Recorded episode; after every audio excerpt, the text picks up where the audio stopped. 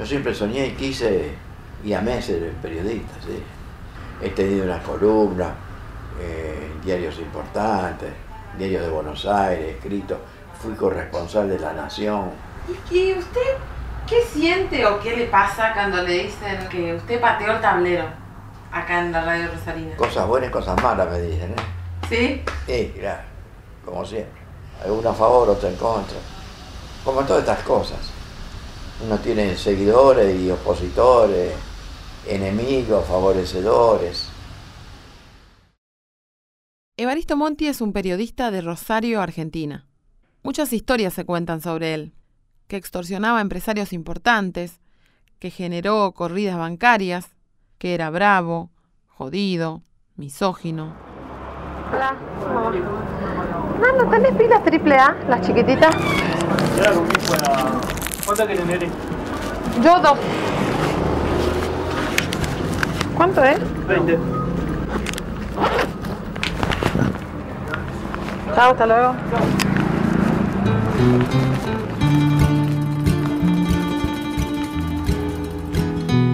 Es jueves, son las 12 menos cuarto del mediodía. Estoy yendo a la que creo es la entrevista más difícil que me tocó hacer hasta ahora. Me espera el malo de la radio. Todas las mañanas llegaba de mal humor. Todas, todas, todas las mañanas llegaba de mal humor. En algún momento incluso eh, con cierta connivencia con las autoridades de la dictadura. No, a llorar la locutora al aire. Casares y Usandizaga seguramente lo, lo detestan. O sea, los dos tipos se sentían gobernador de Santa Fe. Le sacó la gobernación de la boca. Y es muy difícil que se repita en una ciudad tan grande como Rosario que durante siete horas tipo mantenga en vilo una ciudad todos los días. Cuando te ponías en contra de su, proyecto político era piadoso. Aunque mi presupuesto de estudiante universitaria no me lo permite, voy a tener que tomar un taxi. No sea que llegue tarde y Evaristo se enoje. Hola, ¿qué tal? Buen día. Vamos hasta Oroño al 25. En Rosario todo el mundo conoce a Evaristo, sobre todo los taxistas. O a mí me encanta el viejo este. Yo cuando era- estaba en la radio, trabajaba, lo escuchaba también. ¿Viste? Porque más allá que por ahí hablaba al pedo, como que dice, como, ah, como mucho habla, ¿viste? Pero el tipo era. No al pedo, era un tipo directo, así como Maradona, ¿viste? No se guardaba nada el viejo. Te tenía que decir, te la decía. ¿eh? Evaristo ya no hace radio. En el 91 dejó de estar al aire para dedicarse a la política. Ahora está retirado de la política y de la radio. Era, era muy exigente, eh, te hacía agarrar rabieta, pero aprendías. Él sabía que ciertas y determinadas noticias pegaban mucho en la gente y la gente se enganchaba con él, ¿no? El trabajo era descomunal. Pelear los sueldos con Mabel, con la hija, era una cosa tremenda, tremenda. Despacito Publicidad era la agencia que contrataba y pagaba a quienes trabajaban en el programa de Monty. Hasta el día de hoy, la agencia está registrada con la dirección a la que estoy yendo, su casa.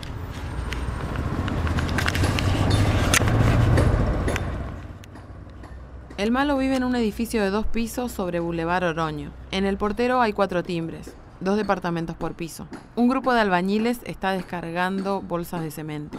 A la fachada le vendría bien una mano de pintura. Hola, ¿qué tal? Soy Mariana. Vengo a charlar con el señor Evaristo. Sí, de parte de Hugo. De parte de Hugo de Cruz, sí. Me gustó. Bueno, Hugo es Hugo de Cruz, otro clásico de la radio. Él fue mi nexo para llegar hasta acá.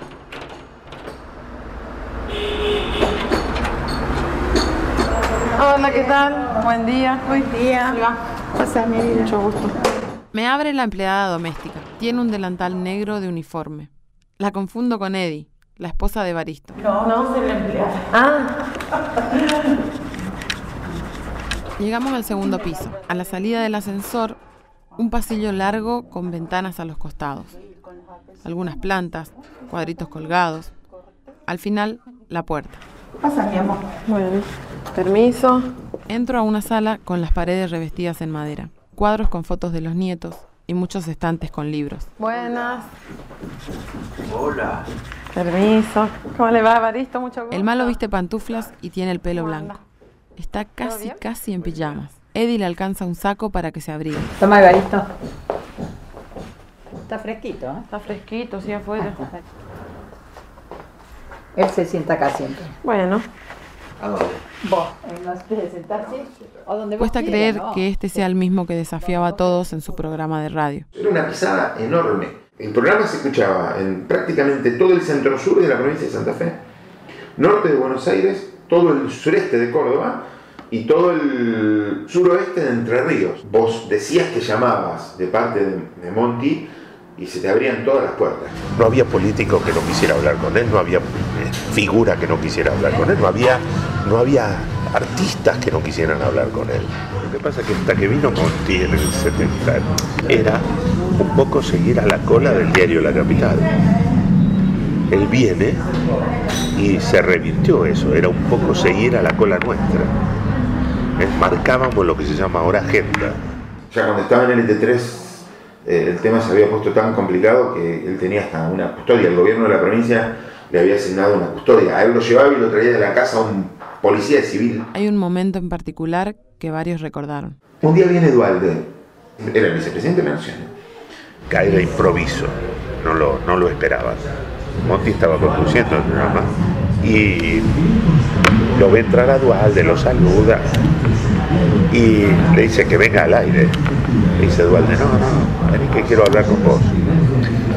Conduce un poco más, me dice, quédate vos con el programa. Bueno, sigo yo a la conducción. Y le pedimos al director de la radio eh, su despacho para que hablen Dualde y Monti. Y a Dualde le dice, "No, mira, estamos viendo con Carlos, ya estamos hablando con él, le queremos ofrecer la, la candidatura a gobernador al Lole. Dice, ¿qué te parece? Dice, me parece bien. Dice, ¿lo conoce? O sea, no lo tenés que hacer conocido.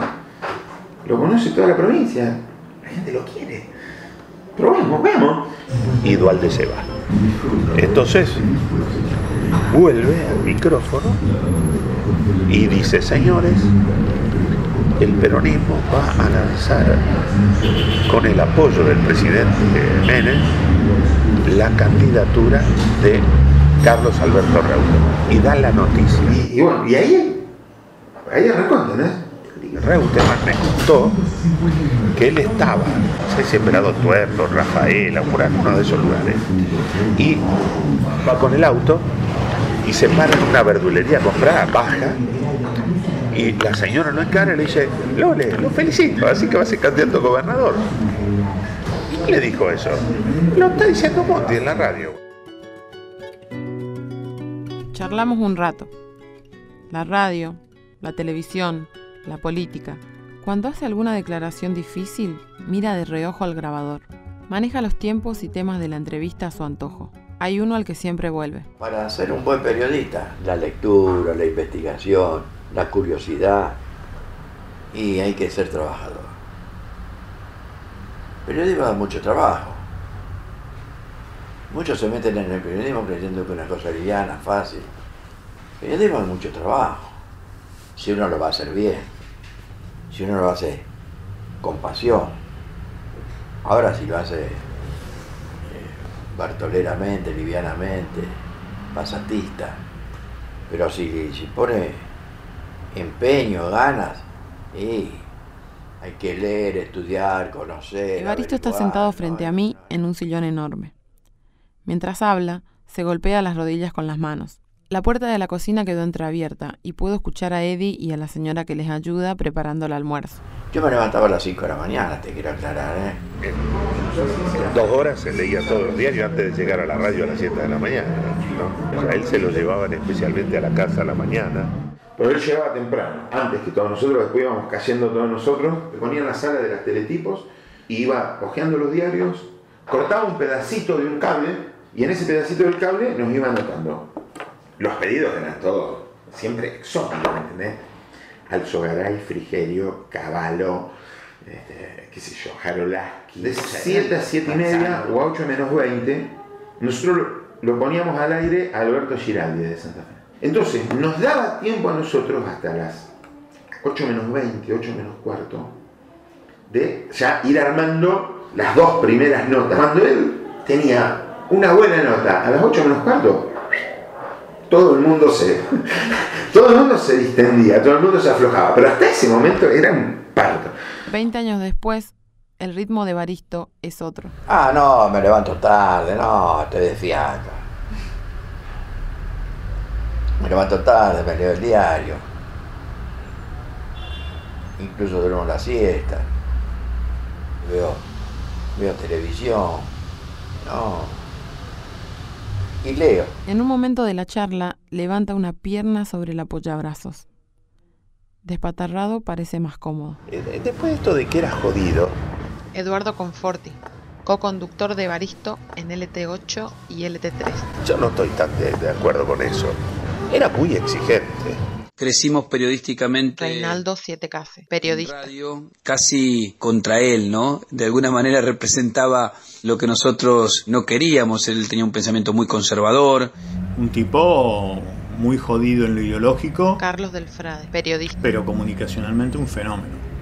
Era difícil, era muy, era muy exigente. Era muy exigente. Carlos Cardoso, Eh, productor de Baristo durante siete A años. veces nos íbamos con un odio porque lo queríamos matar. No es mentira eso.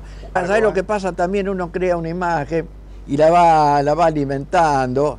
Eh, Este, este, este trabajo eh, va teniendo también un poco de ficción, porque si no, no se puede sobrellevar. El olor a comida se hace más fuerte. Eddie entra a la sala y se apoya en un sillón lejos. Creo que es la señal de que hay que ir redondeando.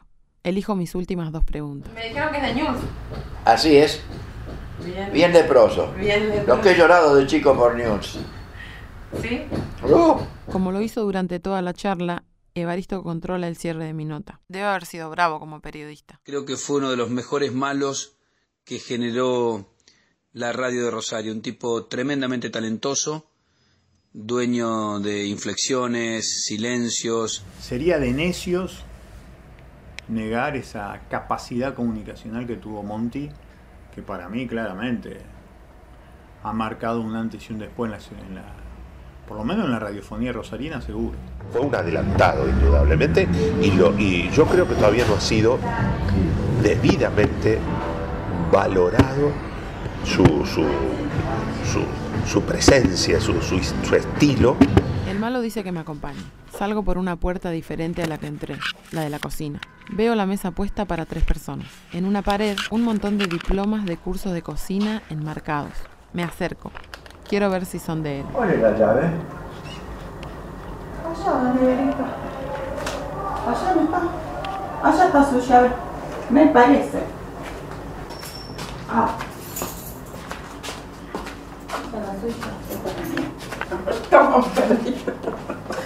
Bajamos. Al salir del ascensor, Evaristo señala un hueco en la pared con cemento fresco. La puerta del garage está abierta. Salimos por ahí. ¿Cómo andamos? ¿Qué estamos haciendo? Estamos reparando la humedad. Estamos reparando la humedad, estamos haciendo canaleta de ventilación. Mucha humedad. Sí, hay humedad ¿De qué está? ¿Me va a querer? ¡Uy, Dios! Madre Santa. ¿Se puede pasar por acá? ¿Eh? ¿Se puede pasar? Me despido. El malo me saluda desde adentro del garage. No sale a la vereda. Me voy pensando si la luz del sol tendrá algo que derrita a los malos. O tal vez los malos no existen. Y Evaristo simplemente no quería ensuciar sus pantuflas de felpa.